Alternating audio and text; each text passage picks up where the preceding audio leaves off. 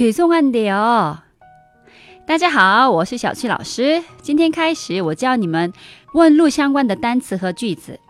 今天我们要先学的是不好意思打扰一下。죄송한데 요， 죄송한데 요。 我们开始说其他需要帮忙的事情以前，最好前面加一句话：죄송한데 요， 不好意思打扰一下。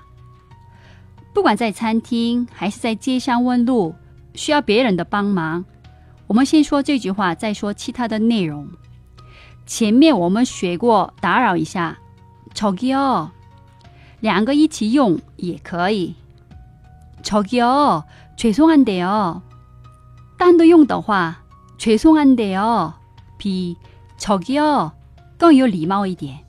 那我们复习一下吧。 不好意思打扰一下，죄송한데 요， 죄송한데 요。